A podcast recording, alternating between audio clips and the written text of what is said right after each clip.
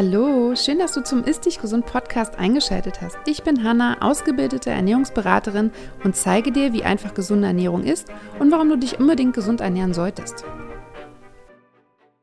Herzlich willkommen zu einer neuen Folge vom Ist Dich Gesund Podcast. Ich freue mich, dass du wieder dabei bist und heute habe ich mir wieder einen Interviewgast eingeladen und zwar die liebe Danja. Danja kennst du wahrscheinlich schon, wenn du meinen Podcast öfters gehört hast. Ich glaube, in mindestens zwei Folgen war sie schon bei mir Gast und Danja ist Ernährungswissenschaftlerin, Ayurveda-Expertin, Yogalehrerin und vieles mehr. Also vereint ganz viele tolle Themen, hat ein eigenes Buch geschrieben, wo es ums Thema intuitiv Essen geht. Das haben wir auch nochmal verlinkt. Ist wirklich ganz toll. Ich kann es nur empfehlen. Und ich habe natürlich mit Danja heute über das Thema Ayurveda gesprochen, aber nicht ganz klassisches über Körpertypen und Doshas, sondern tatsächlich darüber, dass jetzt in der Sommerzeit Pitta vorherrschend ist und was das für die einzelnen Körpertypen, für die einzelnen Doshas und für unser Wohlbefinden bedeutet und was du tun kannst, damit dein Körper auch im Sommer wieder mehr in Balance ist, beziehungsweise was es für Zeichen gibt, dass er vielleicht nicht in Balance ist. Also es ist ein sehr, sehr interessantes Interview geworden. Ich wünsche dir ganz viel Spaß beim Zuhören. Hallo liebe Danja, schön, dass du wieder in meinem Podcast bist. Ich freue mich. Wir haben ja gerade schon gesprochen, wir bräuchten eigentlich so eine Monthly Soap uns. Wie geht's dir? Ja, hallo liebe Hanna, vielen Dank für die Einladung und ja, definitiv einmal im Monat Nutrition Talk mit Danja und Hanna bin ich definitiv dabei. Ja, aber wir werden es wahrscheinlich planungsmäßig einmal im Monat nicht schaffen, aber mal gucken, was kommt. Ich habe dich eingeladen, weil ja jetzt die Sommerzeit kommt und du ja meine persönliche Ayurveda-Expertin bist. und im Sommer fängt ja die Pitta-Zeit an. Und ich dachte, das ist für die Zuhörer und Zuhörerinnen total interessant, weil es gibt ja im Ayurveda diese Körpertypen. Wir können ja auch gleich nochmal ganz kurz drauf eingehen. Und ich wollte nochmal quasi, dass wir erklären oder du vor allem erklärst, was der Unterschied quasi zwischen den Körpertypen und diesen Zeiten, wenn ein, wenn quasi die Pitta-Zeit anfängt und die quasi hervorsticht, ist. Magst du vielleicht einmal kurz auf diese Körpertypen nochmal eingehen? Für alle, die ausführlicher Informationen zum Thema Ayurveda und Körpertypen haben möchten. Ich habe mit Danja, ich weiß gar nicht, vor anderthalb Jahren, glaube ich, oder so, schon länger her, auch eine Podcast-Folge dazu aufgenommen. Die könnt ihr euch gerne nochmal anhören. Die haben wir auch in den Shownotes verlinkt. Ja, genau. Vielleicht fange ich nochmal so ganz kurz an, jetzt nicht konkret auf die Körpertypen einzugehen, aber du hast gerade was äh, super Wichtiges gesagt, ne, dass es einen Unterschied gibt zwischen äh, den äh, Doshas, also diesen Funktionsprinzipien im Ayurveda, die den Körper regulieren und auch alle Dinge in der Umwelt und zwischen unseren Körpertypen. Und das wird häufig verwechselt. Und wenn wir jetzt von den Doshas sprechen, also diesen Bioenergien, das sind Vata, Pitta und Kapha. Und die basieren auf den fünf Elementen. Also im Ayurveda gehen wir davon aus, dass alles im Universum aus den fünf Elementen Wasser, Feuer, Luft, Erde und Äther, Raum besteht. Und darauf basierend setzen sich eben diese Doshas zusammen. Ayurveda ist einfach eine sehr bildliche Sprache. Ja, also ich möchte immer voran sagen, dass das jetzt keine Esoterik ist, sondern es nimmt einfach nur andere Wörter, als wir jetzt zum Beispiel sagen mit Enzymen oder ja, anderen Dingen, die wir halt benannt haben, um zu beschreiben, wie Prozesse funktionieren, benutzt eben Ayurveda die Doshas. Und diese Doshas spiegeln bestimmte Funktionen wider. Ja? Also Vata ist zum Beispiel alles mit Bewegung zu tun hat. Die Elemente Luft und Raum sind vermehrt enthalten. Das sieht man schon. Luft ist sehr beweglich, ja. Raum leicht. Also Eigenschaften sind dem Vata-Dosha zugeschrieben und Bewegung, zum Beispiel das, was wir im Körper an im Austausch haben auf Zellebene, auch zum Beispiel Ausscheidungen von Nahrung, ähnliches. All das hat mit Vata zu tun. Pitta ist das Dosha, was mit dem Feuerelement und auch mit dem Wasserelement assoziiert ist. Und das steht für Transformation. Ja? Also zum Beispiel alles im Körper, was mit Transformation, mit Metabolismus, mit dem Stoffwechsel zu tun hat, auch unser Hormonsystem, all das wird von Pitta reguliert. Und Kapha ist das Strukturprinzip. Ja? Also alles, was dem Körper Struktur gibt, unser Bindegewebe zum Beispiel, Zellwand, ja, auch das bietet eine Struktur für die Zelle. Da Kapha eben mit Erde und auch Wasser verknüpft ist, ist auch alles, was mit Zellflüssigkeiten zu tun hat im Körper, mit Kapha verknüpft. Ja, zum Beispiel die Lymphe auch. Und so wirken eben diese Doshas im Körper und daraus wird klar, wir brauchen alle drei Doshas. Ja? Und wenn wir jetzt von unserem Körpertypen sprechen, dann ist es so, dass wir eines oder manchmal auch zwei dieser Doshas einfach vermehrt ausgeprägt haben. Ja. In der Wissenschaft sprechen wir vom Genotyp und vom Phänotyp, ja, also unsere Gene, die sich dann sichtbar ausprägen, ja, zum Beispiel in einer anderen Augenfarbe oder ähnliches und, oder anderen Merkmalen. Und genauso gehen wir im Ayurveda auch davon aus, dass wir eine genetische Konstitution haben, und die sichtbar anhand von bestimmten Merkmalen. Ja? Das heißt, wir können dann zum Beispiel auch schon bei äußeren Merkmalen ein Buttertyp, der ist eher schmaler gebaut oder das ist eher ein Kaffertyp, der hat sehr große Augen, sehr volles, dichtes Haar, lange Wimpern und ähnliches. Und das sagt uns aber auch ganz viel darüber aus, wie unser Stoffwechsel zum Beispiel funktioniert, welche Nahrung uns gut bekommt. Und wenn wir jetzt darauf eingehen, was die Doshas in der Umwelt machen, dann ist es zum Beispiel auch so, dass die Tageszeiten und die Jahreszeiten von den Doshas beherrscht werden. Und du hast es schon gerade eben angesprochen, dass im Sommer das Pitta-Dosha eher vorherrscht, im Herbst das Vata-Dosha, auch bis in den frühen Winter hinein und dann im späten Winter und Frühjahr das Kapha-Dosha mehr vorherrscht. Mhm. Und genau, das heißt halt im Ayurveda wie im Außen, so im Innen. Das bedeutet, diese Jahreszeiten wirken mit den Doshas eben auch auf uns ein. Der Körper passt sich ja eigentlich immer seiner Umwelt an. Ich glaube, das ist das, was du gerade äh, erklärt hast, dass das ja im ALE wieder auch so angesehen ist, so im Außen wie im Innen und so weiter. Wie ist das jetzt, wenn ich zum Beispiel, ich weiß, es gibt ja diese Mischtypen Vata, Pita bin. Ich weiß nicht, ob es den überhaupt gibt, aber wahrscheinlich schon. Und jetzt ja. die Pitta-Zeit anfängt. Gibt es da bestimmte Merkmale, dass ich dann zum Beispiel zu viel Pitta in mir habe und welche Symptome oder durch welche Merkmale würde ich das erkennen? Ja, also erstmal ähm, ist, glaube ich, wichtig zu sagen, welche Qualitäten zum Beispiel diese Zeiten äh, mit sich bringen. Ja? Also wenn wir jetzt von der Sommerzeit sprechen, die jetzt eben äh, bald anbricht, dann sprechen wir davon, dass das Pitta Dosha vermehrt ist und damit eben auch diese Qualitäten, die das Pitta Dosha mit sich bringt. Ja, ich habe eben schon gesagt, das Pitta Dosha setzt sich vermehrt aus dem Element Feuer zusammen und zum geringen Teil auch Wasser. Und da sind zum Beispiel die Qualitäten, ja, wir merken das Feuer durch die Hitze im, im Sommer, die Temperaturen steigen an. Feuer hat auch sehr scharfe und penetrierende Qualitäten, ja. Und das sind einfach Dinge, die sich im Körper auch bemerkbar machen können. Ja. Es hängt natürlich auch davon ab, welcher Körpertyp wir sind. Also wie du gerade richtig gesagt hast, es ist ein Unterschied, wie der Sommer auf einen Kaffertypen oder einen Vata-Typen einwirkt hingegen wie er auf einen Pitta-Typen einwirkt. Ja? Das heißt, im Ayurveda heißt es Gleiches vermehrt Gleiches. Also wenn ich jetzt eine Pitta-Konstitution habe, dann habe ich ja eh schon mehr von diesem Feuer in mir. Und wenn dann der Sommer kommt mit seinen heißen Qualitäten, dann macht mir das mehr zu schaffen als jemand, der Vata oder Kapha ist und sowieso mehr Kälte in sich hat und sich vielleicht riesig auf den Sommer freut nach dem Winter, wohingegen der Peter-Typ eigentlich lieber die kühleren Klimazonen bevorzugt, ja.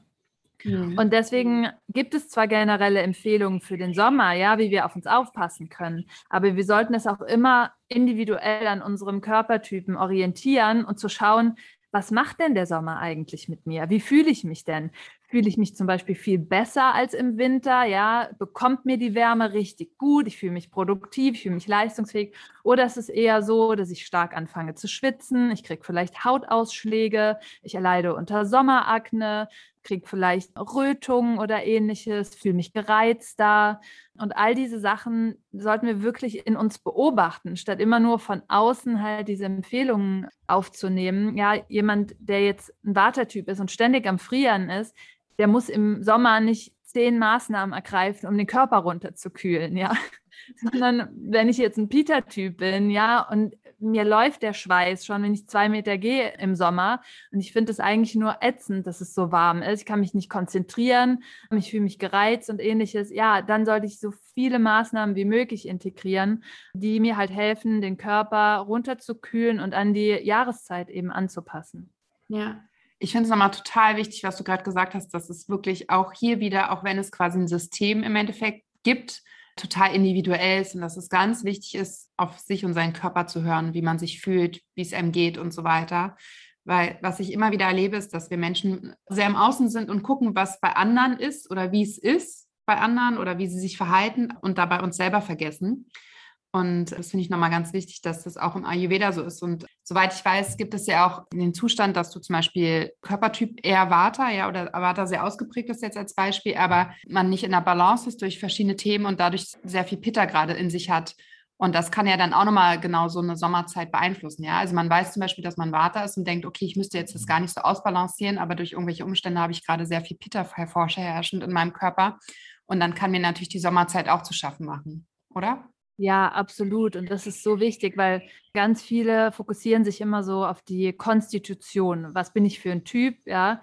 Und es ist auch wichtig. Aber wenn wir da im Gleichgewicht sind, dann braucht es natürlich nicht irgendwelche Maßnahmen, um uns wieder ins Gleichgewicht zu bringen. Das Wissen ist wichtig, weil es hilft uns langfristig im Gleichgewicht zu bleiben. Ja, wenn ich jetzt ein Vata-Typ bin zum Beispiel und esse immer trockene Nahrung, kalte Nahrung, dann komme ich langfristig gesehen aus dem Gleichgewicht, weil ich nicht das mache, um meinen Körper auszugleichen, ja, mit anderen Eigenschaften, ja. Also Gleiches vermehrt Gleiches und im Gegenzug Entgegengesetztes wirkt ausgleichend. Ja? ja. Und wenn ich jetzt, wie du gesagt hast, eine Imbalance habe, ja, ich bin Wartetyp, aber ich habe sehr viel Pitta, ich leide unter Pitta-Störung. Das, das sind bestimmte Symptome, die sich zeigen unter einer Pitta-Störung. Ja? Deswegen ist es immer so wichtig, Symptome lesen zu lernen. Ja? Mhm. Und dann ist es natürlich wichtig, und das kann dann egal sein, du kannst auch eine Pitterstörung im Winter haben, ja. Es ist dann wichtig, einfach Maßnahmen zu ergreifen, um diese Störung wieder ins Gleichgewicht zu bringen, ja.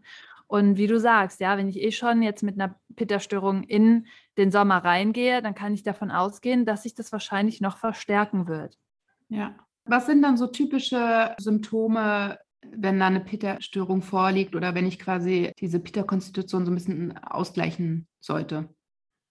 Also ganz wichtig ist immer zu sehen, dass die Doshas miteinander zusammenhängen. Ja? Also Vata ist Bewegung. Was könnte passieren, wenn absolut keine Bewegung ist? Dinge können sich nicht entwickeln, können sich nicht bewegen, können nicht von einem Ort zum anderen kommen. Das heißt, ja, Vata ist auch das treibende Dosha hinter den anderen beiden Doshas, die ein bisschen weniger beweglich sind. Ja, am wenigsten beweglich das Kapha-Dosha. Ja, und einfach nur, dass wir uns das vor Augen halten, dass es nicht immer nur das eine Dosha ist, sondern auch wichtig, wirklich zur Wurzel zurückzugehen. Wo hat es denn angefangen? Ja, genauso wie der Wind das Feuer anblasen kann, ja, Luft Feuer anblasen kann, Vata, Pitta eben auch mit Dingen kann, dass wir das einfach noch mal im Hinterkopf haben, damit wir nicht einfach immer nach Schema F handeln, ja. Und da ist es einfach auch wichtig, ja, es gibt einige Symptome, die uns das zeigen, aber es ist so, so wertvoll, wirklich in der richtigen Diagnose mit einem Ayurveda-Praktiker zur Wurzel zu gehen. Das möchte ich vorab sagen. Generelle Symptome, die mit Pitta assoziiert sind, sind zum Beispiel äh, Durchfall. Ja, das tritt viel häufiger bei Pitta-Störungen auf oder auch Menschen, die Pitta-Typ sind. Die kennen weniger Verstopfung, die leiden meistens eher unter einem losen Stuhlgang. Mhm. Dann zum Beispiel eben, wie ich schon angesprochen habe, Hautreizung. Ja, alles, was das Organ Haut betrifft, weil Pitta ist stark mit unserem Blut und der Haut verknüpft. Das können Rötungen sein, wie schon gesagt, Ausschläge, Allergien, Akne, ähnliches, ja, Unreinheiten. Das sind zum Beispiel alles Pitta-Störungen, die sich ausdrücken über die Haut.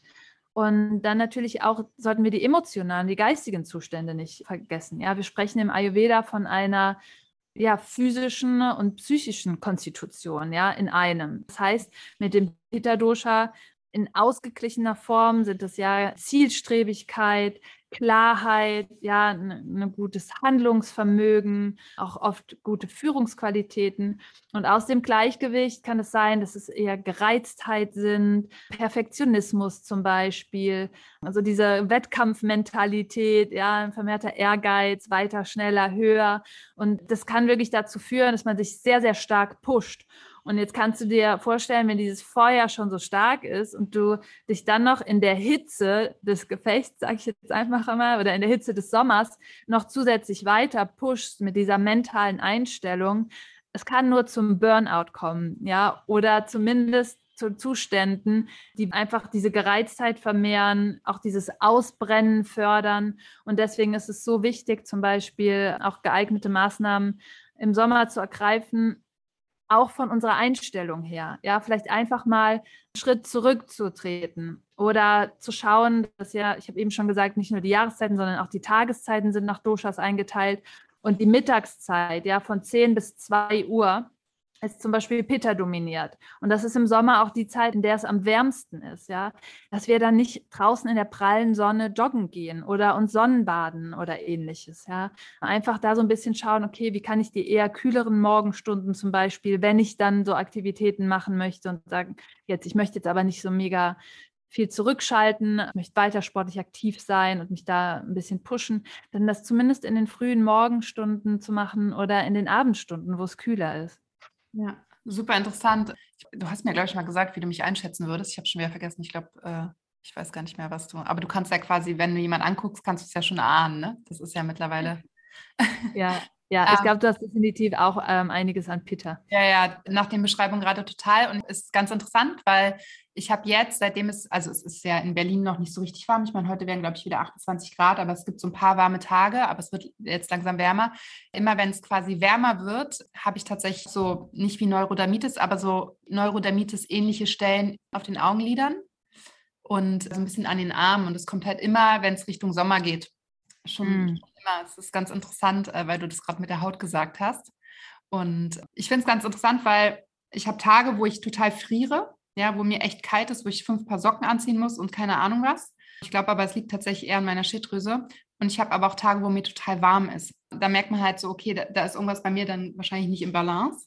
Und einerseits genieße ich total den Sommer, manchmal finde ich ihn aber auch echt anstrengend, weil es halt so warm ist. Also super interessant. Ja. Wenn man einfach ein gutes Körpergefühl hat und einfach seinen Körper gut kennt und auch wirklich die Zeichen vom Körper wahrnimmt, merkt man, glaube ich, relativ schnell, ob man halt im Balance ist oder nicht. So, ne? Ja, und wie du so schön gerade gesagt hast, wirklich einfach vielleicht auch mal so als Einladung an alle, die jetzt gerade zuhören, zu schauen, was tritt denn wann auf, ja, und mhm. wirklich zu beobachten, einfach mal in die Rolle des Beobachters zu gehen. Ja, gibt es irgendwie Zusammenhänge zwischen Dingen, so wie du jetzt gesagt hast, mit diesen Stellen, die wirklich dann vermehrt im Sommer auftreten. Ja, für andere sind es zum Beispiel Dinge, die dann vermehrt im Frühling auftreten, ja, wenn das Kapha-Dosha verstärkt ist. Oder im Herbst, ja, das zum Beispiel bei Wartetypen dann mehr irgendwie Gliederschmerzen da sind oder die Gelenke mehr knacken oder ähnliches. Ja, dass man einfach mal so ein bisschen auch schaut, wann was auftritt und dann vielleicht auch noch mal mehr einen Hinweis zusätzlich bekommt, womit es zusammenhängen könnte oder mit welchen Qualitäten und was es dann dementsprechend braucht, um das auszugleichen. Ja, super interessant. Ich glaube, da kann man eh wie, wie bei allen Themen super tief reingehen. Wenn ich jetzt merke, dass Peter zu vorherrschend ist, dass ich mich vielleicht im Sommer nicht wohlfühle oder diese Hautprobleme habe oder wie auch immer bei den ganzen Themen, die du aufgezählt hast, was sind dann so Sachen, die ich machen kann, um das wieder ein bisschen in Balance zu bringen? Ein Punkt hatte ich ja schon angesprochen, ne, dass man einfach mal so ein bisschen auf der mentalen Ebene erstmal anfängt und schaut, wo brenne ich mich gerade aus, wo pushe ich mich zu stark, wo habe ich einen Ehrgeiz und wo kann ich vielleicht auch einfach mal einen Gang zurückschalten. Ja, in allen südlichen Ländern findest du die Mittagssiesta. Ja, und das ist wirklich, und ich hoffe wirklich, dass das nie verloren geht in diesen Kulturen. Und gerade so auch auf, ne, aus dieser wirtschaftlichen Perspektive, wo sich alles immer mehr so in Richtung Effizienz anpasst. Ich hoffe wirklich, dass das erhalten bleibt, weil das ist das Beste, was wir im Sommer machen können. Ja, im Winter ist es weniger empfohlen, zur Tageszeit zu schlafen, ja, weil wir dadurch das Kaffer vermehren.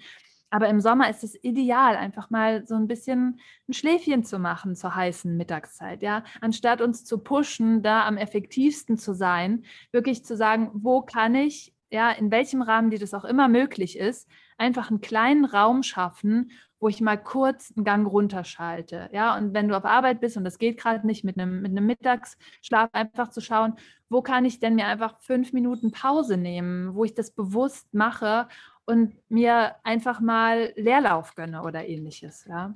Ja. Und da wirklich drauf zu achten und das einzubauen und sich dann eben nicht zu diesen Zeiten noch zu Höchstleistungen zu pushen. Das andere ist wirklich zu schauen, wie kann ich das durch meine Ernährung ausgleichen. Ja? Das bedeutet, dass ich eher kühlend und mild esse. Und bei kühlend denken immer alle, dass man jetzt nur noch Rohkost ist und kalte Getränke trinkt, aber genau das Gegenteil ist der Fall. Ja? kühlend beschreibt im Ayurveda Lebensmittel, die diese Eigenschaften aufweisen, egal ob sie jetzt erwärmt wurden oder nicht.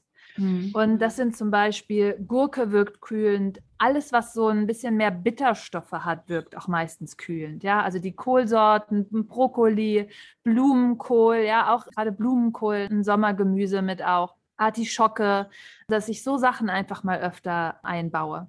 Mhm. Und dann zu schauen, dass ich meine Speisen halt nicht scharf würze, dass man sowas wie Chili, Cayennepfeffer und andere Dinge, die jetzt eine wirklich sehr starke Schärfe reinbringen, weglassen. Ja, das heißt nicht, dass man jetzt keine Gewürze verwendet. Ja, es gibt so viele unterschiedliche Gewürze, die halt nicht dieses scharfe und penetrierende haben, wie jetzt zum Beispiel Cayenne oder Chili oder ähnliches. Ein bisschen Ingwer ist okay, das reicht schon für die Würze. Kühlende Gewürze sind zum Beispiel eher Koriander oder Fenchel, ähnliches, ja, dass man mit sowas ein bisschen spielt und das mit kocht. Auch gut ist Kreuzkümmel, ja, all das sind Gewürze, die für Pitta auch gut verträglich sind. Mhm. Und dann eben anstatt kalte Getränke, also eisgekühlte Getränke zu trinken, Getränke auf Raumtemperatur. Das reicht völlig aus. Ja, da kann man zum Beispiel Infused Water machen mit Minze. Ja, ähm, Minze wirkt zum Beispiel auch ähm, balancierend auf Pitta. Man kann da auch Koriander reinmachen, ein paar Gurkenscheiben, also frischen Koriander. Und das ist auch gut für die Haut. Ja, wenn man zum Beispiel frischen Koriander, den Saft nimmt oder das so ein bisschen mörsert oder auch dann direkt auf die betroffene Stelle aufträgt. Also entweder dann intern nimmt als Saft oder als ganzes Kraut oder eben dieses zerriebene auf die Haut direkt aufträgt, dass das halt äh, Linderung schaffen kann. Aloe Vera auch super. Es kommt immer so ein bisschen drauf an, wie sich diese Hautreaktion zeigt. Da muss man noch mal ein bisschen dann genauer hingucken. Aber das sind alles gute Sachen, um einfach Pitta zu kühlen. Und ich habe zum Beispiel das Glück, auf Bali zu leben und wir haben hier Kokosnusswasser, ja, und auch das wirkt kühlend. Und da aber wirklich auch darauf zu achten, ja, jetzt nicht zwei Liter Kokosnusswasser ähm, am Tag zu trinken. Ja, auch das hat hat ja auch schwere Eigenschaften. Ne? Es sind viele Elektrolyte enthalten, was gut ist, wenn man viel schwitzt. Ja, und da kann ich zum Beispiel in Deutschland schauen, dass ich mir mal eine Saftschorle oder ähnliches mache. Ja, alles, was so ein bisschen leicht süßlich ist, ja, weil der süße Geschmack wirkt auch kühlend. Und das bedeutet jetzt nicht Zucker zu essen, sondern wirklich all das, was so ein bisschen Süße bringt. Ja, ob das jetzt zum Beispiel Reis ist, ja, wenn ich über Mahlzeiten nachdenke. Gerste ist zum Beispiel auch super. Ja, oder eben wie gesagt, die Saftscholle, um die ähm, Elektrolyte reinzubringen und den süßen Geschmack. Das schon wirklich so kleine Tipps sind, die unglaublich viel ausmachen können. Dann vielleicht noch zu erwähnen, so ein bisschen, wenn wir auf den Lifestyle gucken, ne? weil Ayurveda hat nicht nur den Fokus Ernährung, sondern es ist ein vielfältiges Konzept, wo wir uns auf verschiedenen Ebenen unterstützen können dass man zum Beispiel mit Kokosöl sich vor dem Duschen einölt. Und es ist wichtig davor, die Frage kriege ich immer wieder, um den Hautfilm zu unterstützen und das überschüssige Öl abzuwaschen. Ja, also ich kann mich mit Kokosöl einölen, ja, das hat einen kühlenden Effekt und dann aber auch wichtig, wieder abzuspülen, die Haut atmen zu lassen und dann bleibt so eine natürliche Rückfettung auch erhalten. Dann andere Methoden sind zum Beispiel, ja, dass ich vielleicht öfter mal eine Meditation einplane oder mir Zeit nehme für einen Bodyscan oder beim Yoga auch darauf achte, dass ich jetzt nicht 30 Sonnengrüße mache, sondern vielleicht eher den Mondgruß mache oder die Betonung in der Yoga-Praxis ein bisschen mehr auf erdende Asana lege, vorbeugen, dass ich viele Twists integriere, um gerade die Bauchorgane, eben auch der Sitz von Pitta, so ein bisschen zu entlasten, ja, diese Spannung daraus zu nehmen. Und das schafft auch wieder ja so eine Kühle. Ja, es ist, Im Endeffekt finde ich es wieder total spannend, weil es gibt total viele Möglichkeiten, das auszugleichen und die, die man machen kann. Und ich finde, alles, was du aufgezählt hast, hört sich für mich für die Sommerzeit total plausibel und gut an. Ja, also so, dass es total passt. Und ich glaube, viele denken, es braucht immer irgendeine Wunderbewegung, irgendeine Wunderzutat, irgendeine Wunderpille und so weiter. Dabei geht es wirklich darum, was fühlt sich für mich gut an und was brauche ich gerade. Und es sind tatsächlich ganz oft diese leichten, kleinen, ganz natürlichen Dinge, die einem helfen, einfach wieder in Balance zu kommen. Und das glauben die meisten immer nicht, finde ich. Also die meisten, ich weiß gar nicht, ob das durch die Medien so geprägt ist oder so, aber die meisten denken, man muss irgendwie sonst was machen, damit man irgendwie zum Ziel kommt. Dabei sind es wirklich eigentlich immer Kleinigkeiten, die man konstant einfach umsetzen kann, und zwar so umsetzen kann, dass sie einem gut tun. Ja, also dass man wirklich auf seinen Körper hört und schaut, wonach ist mir denn gerade? Ja, finde ich schon wieder, ist ein perfektes Beispiel dafür. Ja, absolut. Und ne, auch wenn wir über Kleinigkeiten sprechen und auch Kleinvieh macht Mist sozusagen. Ja, also wenn wir an ganz vielen kleinen Stellen, wir denken mal, wir müssen die große Umstellung machen und es ist alles so anstrengend.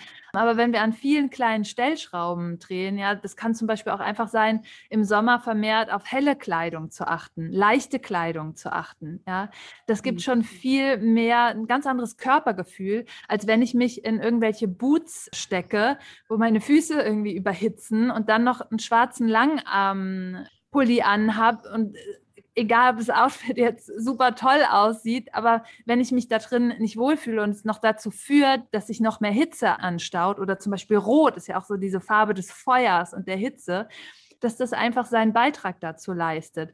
Genauso zum Beispiel auch Düfte einen Beitrag leisten können. Ja, wenn ich jetzt sehr erhitzende Düfte nehme, ja, wenn ich jetzt ich glaube, du hast es auch, du hast so einen Duftdispenser oder so, ja. Wenn wir dann ätherische Öle nehmen, die eigentlich für den Winter super sind, zum Beispiel Eukalyptus oder ne, Rosmarin, Salbei, all das, was halt so die Wärme im Körper steigert, das ist im Sommer vielleicht nicht so ideal. Dann sollte ich lieber vielleicht sowas nehmen wie Rose oder Sandelholz oder Jasmin, ja, das sind beruhigende Düfte, ja. Und dann sind es schon so ganz viele kleine Dinge, die sich ja aufsummieren und wo man schon ganz viel mit wenig Aufwand machen kann.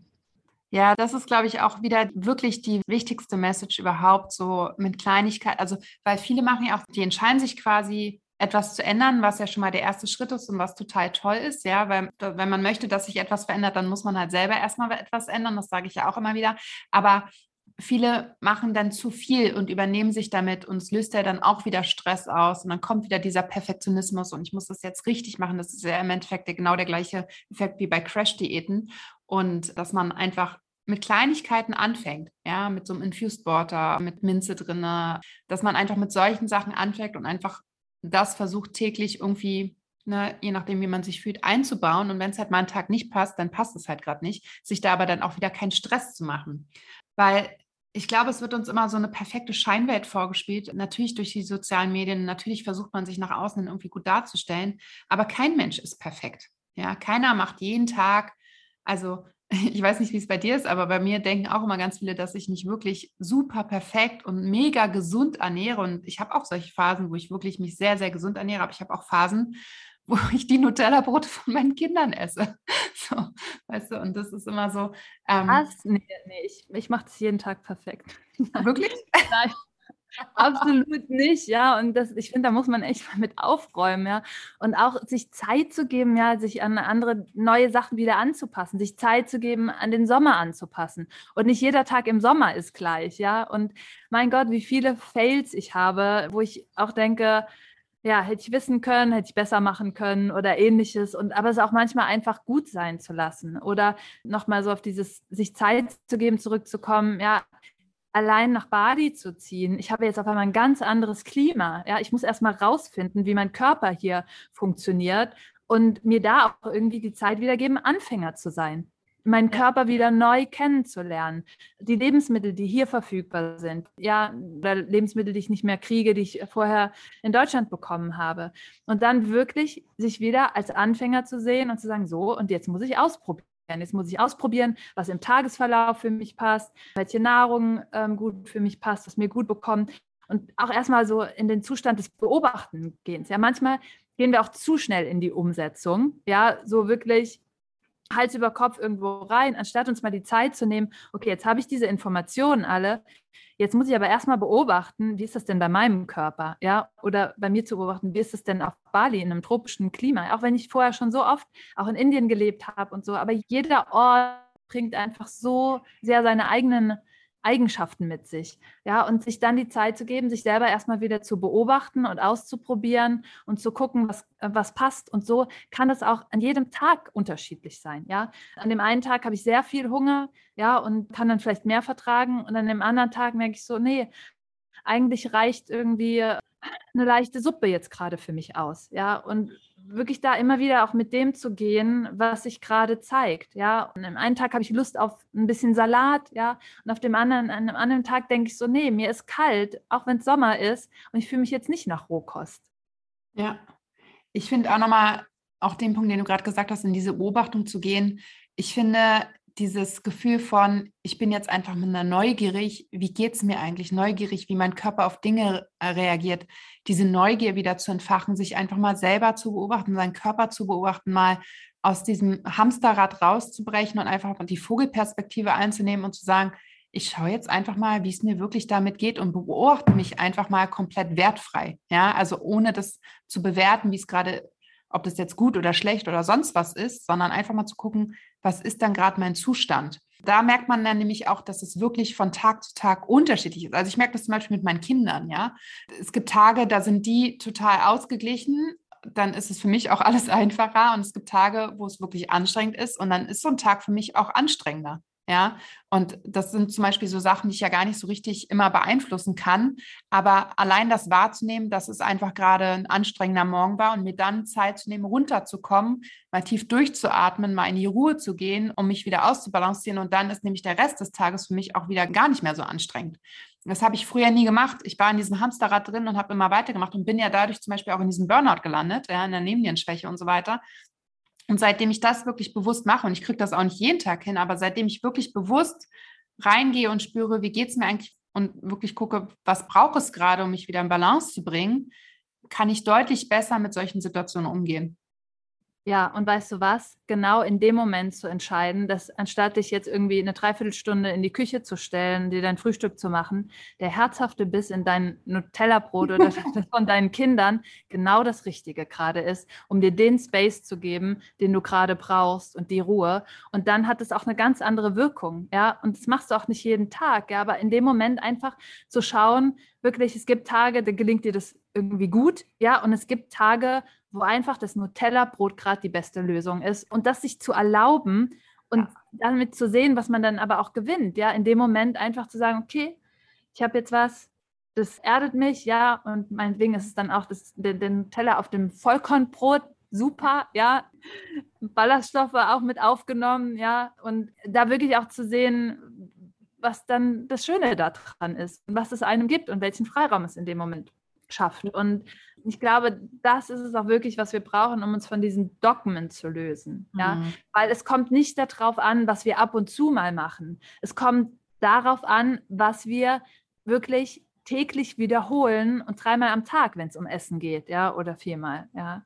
ja. Und da fällt kein Kind in den Brunnen von einem Tellerbrot ab und an. Nee. Ah, ich habe es früher immer gefrühstückt, als Kind tatsächlich jahrelang. mir geht es trotzdem gut.